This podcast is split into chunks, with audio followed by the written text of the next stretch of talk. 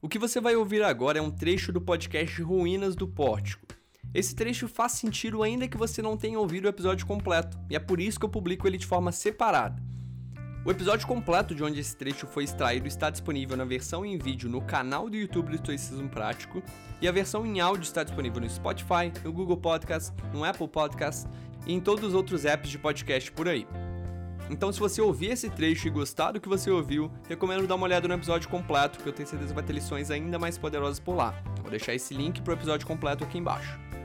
Dito isso, aproveite esse trecho.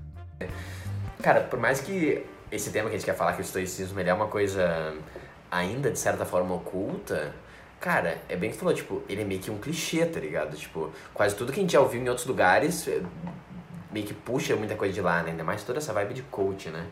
Então, os próprios poucos outros podcasts que tem também que falam sobre o assunto, assim, eu fico nesse pensando, tipo assim, putz, cara, né?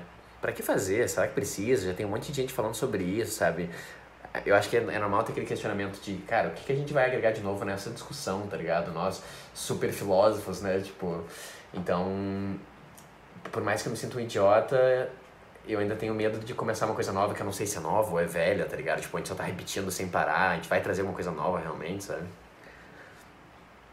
Cara, perfeito. Acho que você já deixou um bom gancho, assim, pro que eu tinha pensado da gente abordar logo no início do podcast, que é, tipo, de certa forma, a gente se apresentar. E você já deu uma introdução falando que a gente não é filósofo, uh, o que é a realidade. Eu, pelo menos, eu não me considero, talvez você se considere, eu não sei.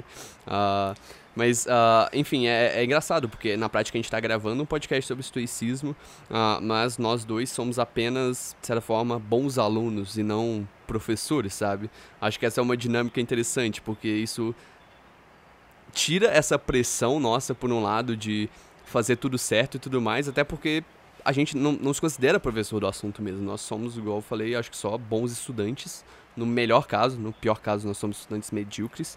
Uh, e Mesmo, é isso, cara. Que seja, pelo menos estudantes apaixonados a gente é. Exato. Exato. Pelo menos apaixonados. A gente tira uh, a discussão se é medíocre ou se é um bom aluno. Uh, mas, mas é isso, cara. Então acho que isso que vai tornar esse podcast um pouco diferente, eu acho, de outros podcasts de estoicismo que existem por aí. porque não é literalmente uma discussão que a gente pretende esgotar certos assuntos ah, ou, enfim, tratar de, de tudo até o limite de uma forma super profunda, assim. Até porque a, a gente está basicamente só aprendendo mesmo sobre o assunto e esse podcast é meio que uma desculpa para a gente aprender mais, assim. Não é exatamente um podcast para a gente ensinar as pessoas sobre o estoicismo, é um podcast para a gente aprender sobre o estoicismo.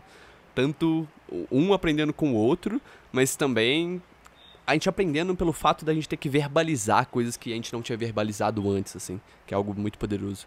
Então acho que vai ser uma dinâmica Total. interessante nos próximos episódios aí.